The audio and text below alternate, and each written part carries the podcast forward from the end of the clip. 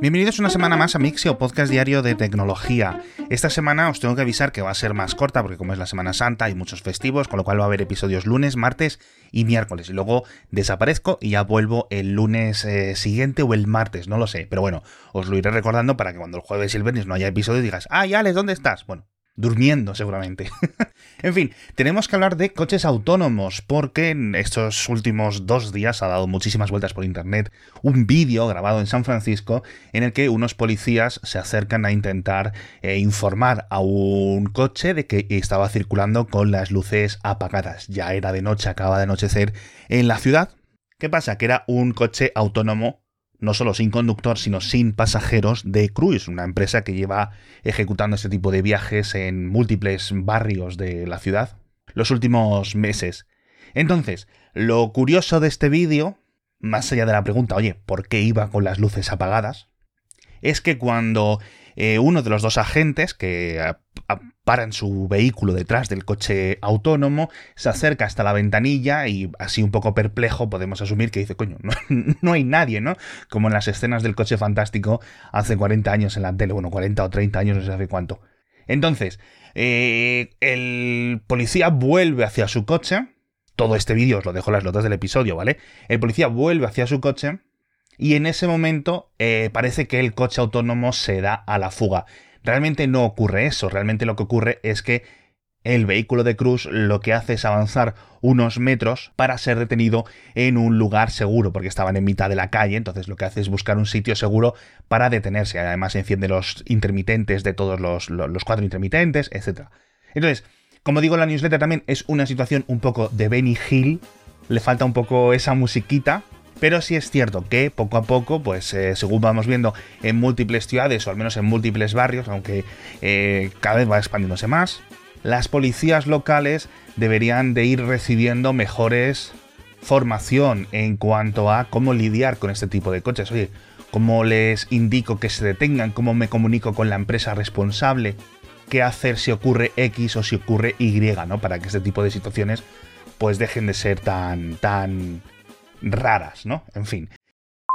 Eh, hablando de cosas raras, por cierto, también este fin de semana ha dado muchas vueltas un resultado científico, lo comento un poco a vista de pájaro porque no me podéis permitir o no me vais a eh, pedir por favor los datos del estudio científico a fondo porque obviamente pues eh, esto se me pasa por, por alto. El caso es que una nueva medición muy muy muy precisa, de hecho creo que es la medición más precisa hasta la fecha de la masa del bosón W, que es una de las partículas elementales que gestiona o que está en medio de la...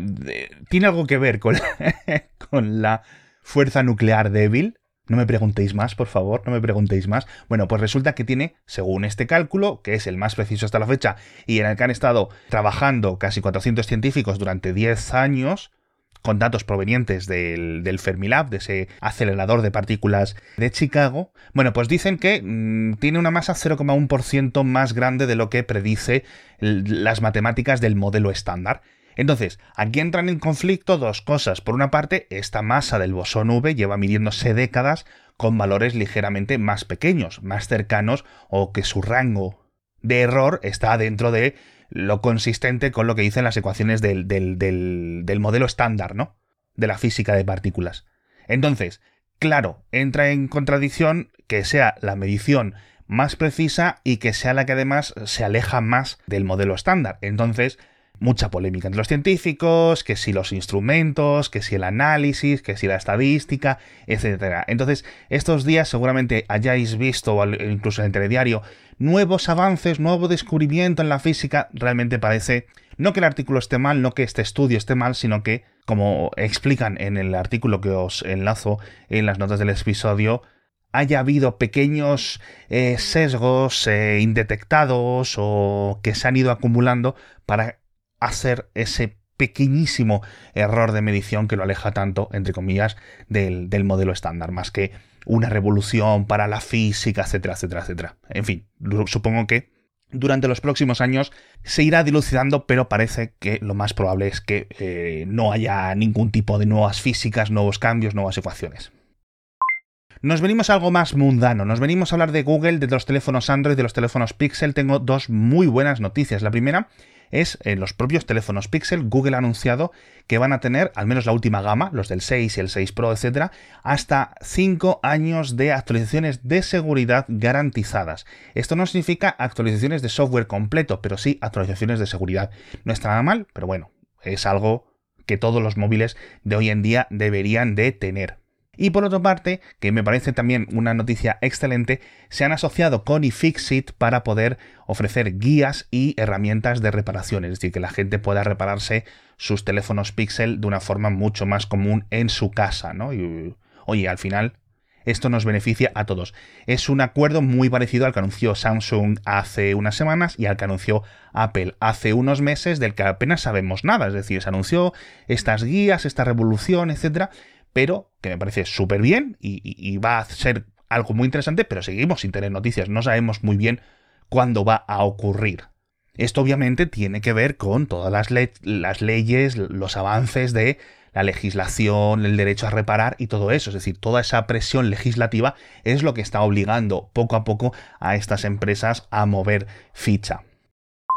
Y la segunda noticia de Google, por cierto, esta también me parece muy buena, aunque tiene que ver con el software, es que va a ocultar de la Google Play Store las aplicaciones que lleven más de dos años sin actualizarse. Es decir, a partir del 1 de noviembre, si tú tienes un teléfono que tú y te instalas aplicaciones a través de Google Play Store, si esa aplicación, sus desarrolladores, hace más de dos años que no la actualizan, es decir, no soporta ni la versión o digamos su objetivo de API no es el actual o el de los últimos dos años, no la vas a poder instalar, al menos desde Google Play. De hecho, van a desaparecer de Google Play, van a quedar ocultas en espera de que sus autores las actualicen.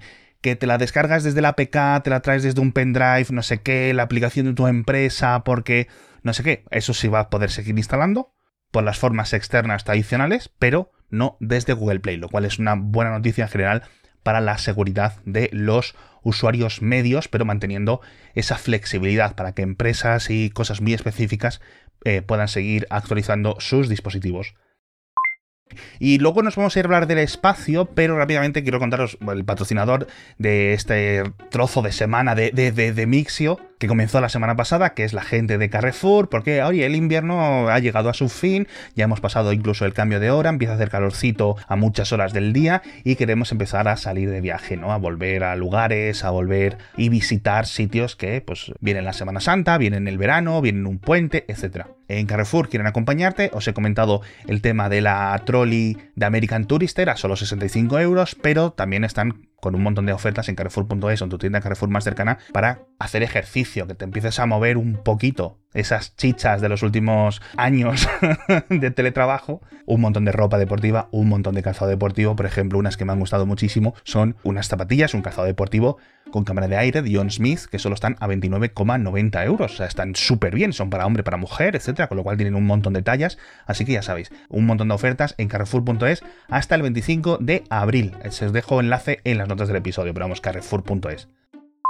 Y nos vamos al espacio, como os decía, porque la misión Axiom 1 por fin está en la Estación Espacial Internacional después de algunos retrasos en su lanzamiento. Ya sabéis que esta es la que se denomina la primera misión espacial privada porque tanto el cohete como la misión pertenecen a dos empresas privadas, el cohete a SpaceX y la misión pertenece a Axiom, y van a estar en la Estación Espacial Internacional estos cuatro visitantes hasta el día 18 de marzo, creo que van a estar unos 10 días, si no me equivoco. Con lo cual es un momento histórico para la exploración espacial, o al menos exploración orbital, y ahora mismo hay 11 personas en la Estación Espacial Internacional, si lo sumas a la Estación Espacial China, hay 14, es decir, estamos otra vez en la cifra récord absolutas de personas simultáneamente en el espacio. Así que, oye, al menos eso que se nos quede en el cerebelo, hay 14 que están fuera. Y luego tengo una actualización. Os comentaba en el último episodio que Twitter había decidido ocultar los tweets cuando están incrustados en webs externas, en webs ajenas, en periódico.com o en tu blog, etc., si el mensaje lo ha borrado el autor o si el autor ha borrado su cuenta o se la han baneado, etcétera. Digamos que eh, permanece o aparece en blanco. Entonces han decidido eh, cambiar esto, es decir, dar un giro de 180 grados, deshacer el cambio y va a volver a seguir mostrándose. Esto es obviamente muy importante, sobre todo con tweets de políticos y cosas así. Porque hay artículos de prensa de los últimos años con un montonísimo de tweets en los que se pueden ver y leer las declaraciones, etc. Y ahora mismo pues salían en blanco si esa persona lo había borrado o si le había borrado la cuenta Twitter o si él mismo había cerrado su cuenta. Con lo cual dicen que van a pensar qué es lo que van a hacer. Recordemos, por una parte esto me parecía bien por motivos de privacidad, por otra parte, por mm, digamos eh, consideraciones del periodismo, me parecía que Twitter estaba obrando mal y que se necesitan esas copias fehacientes de esos, de esos tweets para saber que esto ocurrió y que realmente fue dicho. Otro tema de seguridad muy importante viene desde Raspberry Pi OS, el sistema operativo oficial, y es que en la versión Bullseye, bueno, en la actualización de la versión Bullseye han cambiado y ahora cada vez que lo reinstales o lo instales desde cero, te va a pedir unos credenciales de acceso completos, es decir, no te va a crear el usuario Pi que normalmente o tradicionalmente te había puesto por defecto. Podías cambiarlo tú, pero por defecto te ponía Pi. Entonces muchas personas seguían adelante, esto obviamente tiene algunas consideraciones de seguridad, sobre todo para la gente que a lo mejor le pone pi y de contraseña pi, o le pone 1, 2, 3, 4, etc. Y el hecho de que tengas que poner tu propio usuario, aunque sea tu nombre, y luego la clave sea 1, 2, 3, 4, etc., bueno, pues le hace un poco más difícil a los típicos atacantes que escanean routers y escanean eh, eh, internet en búsqueda de dispositivos vulnerables, eh, utilizar tu Raspberry Pi para lanzar ataques a tu red o a otras redes y además esto tiene que ver también eh, con las nuevas leyes, estas que yo denomino las leyes anti 1, 2, 3, 4, es decir, las leyes que impiden que routers y aparatos eh, electrónicos vengan con una clave establecida por defecto idéntica para todos. Lo cual me parece bueno. En fin, tenemos muchas más cosas en la newsletter. Eh, os dejo una cosa que creo que yo nunca había visto y que seguramente el 99% de, vosotros, de los oyentes, tampoco la hayáis visto nunca. Y es la keynote original de presentación de Windows 95 porque esto se debió de emitir en la tele o algunos vídeos en, su época, pero parece que según cuenta la gente más vieja del lugar, es la primera vez que la pueden ver o que está en Internet. No estaba en la web de Microsoft, no estaba en ningún sitio. Y alguien, unos archivistas, unos eh, forofos, unos expertos, ¿no? unos entusiastas de Microsoft, han conseguido una copia, además la han escaneado de la cinta VHS a máxima resolución y la han publicado en YouTube, con lo cual es muy curioso ver esas épocas de la tecnología, ¿no? Sobre todo me hace mucha gracia ver cómo gastan minutos y minutos y minutos explicando el botón de inicio, porque era una revolución, no había nada en ese momento eh, similar y, era una explicación de interfaz, por decirlo así, que tenía muchísimo sentido para gente que no era experta en ordenadores. Digamos que simplificaba muchísimo el uso de un sistema operativo de este estilo. Además, también estaban, bueno, haciendo muchos chistes muy malos. Estaba por ahí el presentador de la televisión estadounidense, Jay Leno, eh, obviamente Bill Gates, eh, llevando un poco la batuta. Y presentan cosas loquísimas. Una renovación de la web de Microsoft.com, súper básica entonces, Internet Explorer 1. La verdad es que, oye, yo miraría un poco por encima porque esto es un momento histórico de tecnología sin ninguna duda. Hablamos también de YouTube, hablamos también de un modelo matemático para los eh, vuelos hipersónicos que promete eh, hacer un poco más sencillo los cálculos, con lo cual a lo mejor este es el típico estudio científico que sin mucho ruido acaba revolucionando un campo, acaba haciéndolo eh, más sencillo. Hablamos también de cambios en Google Meets y de alguna cosita más. Muchísimas gracias a todos por estar conmigo una semana más. Hoy es lunes. Muchas gracias a Carrefour.es por patrocinarnos, echarle un vistazo, todo el calzado deportivo, las cosas de electrónica, eh, de cosas de viajes que, que os recomiendo, tanto en la web como en vuestro centro Carrefour más cercano. Y muchísimas gracias de nuevo a todos y nos vemos mañana con más noticias de tecnología.